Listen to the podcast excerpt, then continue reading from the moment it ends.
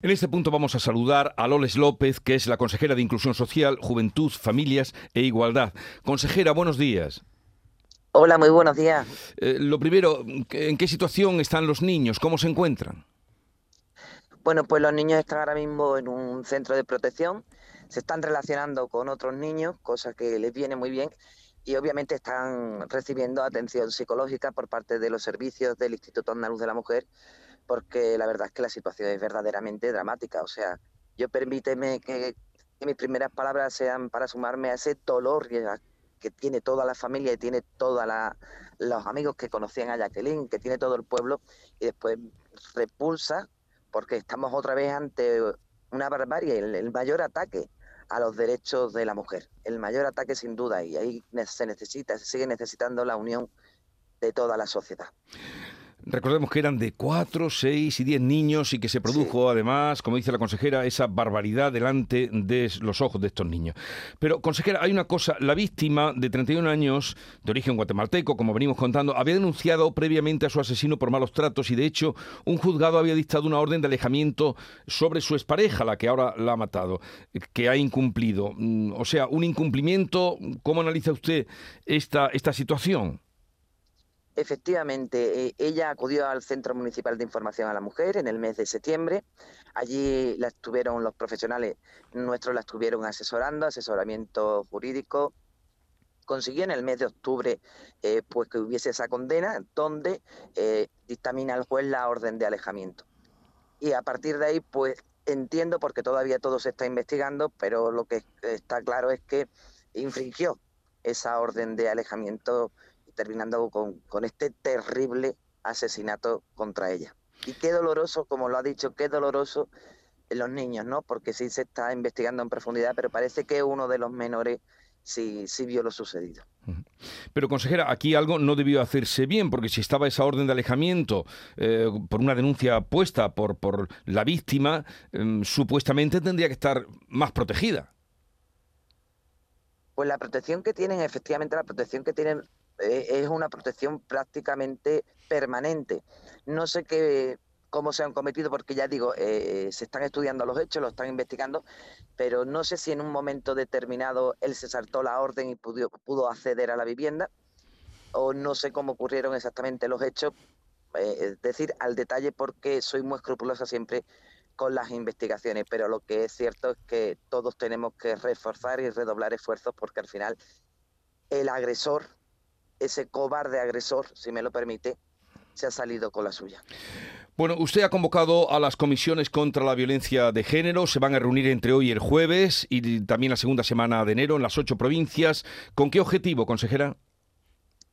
Pues efectivamente, cuando tomé posesión, eh, uno de los objetivos, porque tenemos muy claro que nosotros estamos con las víctimas permanentemente y por tanto la parte que nos corresponde hay que llevar la rajatabla por convicción personal, se lo digo ya, la parte de asistencia psicológica, asesoramiento jurídico. Eh, y quise, cuando, cuando tomé posesión y estudié la situación actual, eh, quise que se retomaran esas comisiones provinciales. ¿Con qué objetivo? En esas comisiones provinciales se reúnen eh, todas las, todos los profesionales implicados en la protección de la víctima el ámbito judicial, el ámbito eh, de los fuerzas y cuerpos de seguridad del Estado, los profesionales del Instituto Andaluz de la Mujer, eh, efectivamente todos los profesionales. Objetivo es mayor coordinación. Todo lo que pueda aportar cada uno de esos profesionales en su ámbito y en su provincia, porque cada uno conoce además las peculiaridades de su zona, todo eso viene a reforzar esa prevención y esa mejora continua que tenemos que llevar a cabo ante estos sucesos. De hecho, eh, también estamos trabajando en el Instituto Andaluz de la Mujer para poner en marcha cinco nuevos protocolos que sean necesarios con ese mismo objetivo. Y algunos de ellos ante los nuevos casos de, violencia que están existiendo, como la ciberviolencia. Otros van enfocados a las mujeres migrantes. la continua mejora, eh, la continua coordinación, eh, el cogernos todos de la mano, el analizar esta situación a diario, que esto nos llevamos las manos a la cabeza cuando vemos eh, un caso como el que estamos analizando, ¿no? Y como el que estamos hablando. Pero que esto existe todos los días. La violencia está permanente, desgraciadamente, sigue existiendo todos los días. Afortunadamente se han salvado muchas vidas, pero desgraciadamente hay otras, muchas otras que acaban, como el caso de Jacqueline, que es tremendamente doloroso. Eh, consejera, y en este sentido va a llevar usted, dice que está pendiente de la investigación, eh, hasta sus últimas consecuencias para saber qué es lo que ha fallado aquí. Sin duda, yo en ese ámbito, como usted eh, puede entender, no puedo entrar porque no es mi competencia, pero dentro de mi competencia sí puedo llevar un seguimiento, eh, sobre todo de, saber qué es lo que ha ocurrido. Y estoy permanentemente en contacto telefónico para ver eh, pues en qué se puede mejorar, en qué se puede avanzar y qué es lo que ha ocurrido. Pero sí, mi sensación es que en un momento dado se saltó la orden de, alejamiento y desgraciadamente Hmm. ocurrió lo que ocurrió. Pero parece ser que el, hecho de que no tuviera antecedentes eh, eh, anteriormente había hecho que la protección eh, fuera clasificada de, como de riesgo bajo y ya ven por dónde ha quedado. de estos, Puede ser. De estos niños. en el ámbito judicial no puedo entrar, como, usted comprenderá. Sí, pero estará, llevará usted a ver qué es lo que ha pasado, ¿no? Sí, sí, pendiente y saber qué le ha pasado para poder corregir. los niños, ¿cómo quedan? Están ahora, pues la tutela es de la Junta, pero ¿qué pasa a partir de ahora?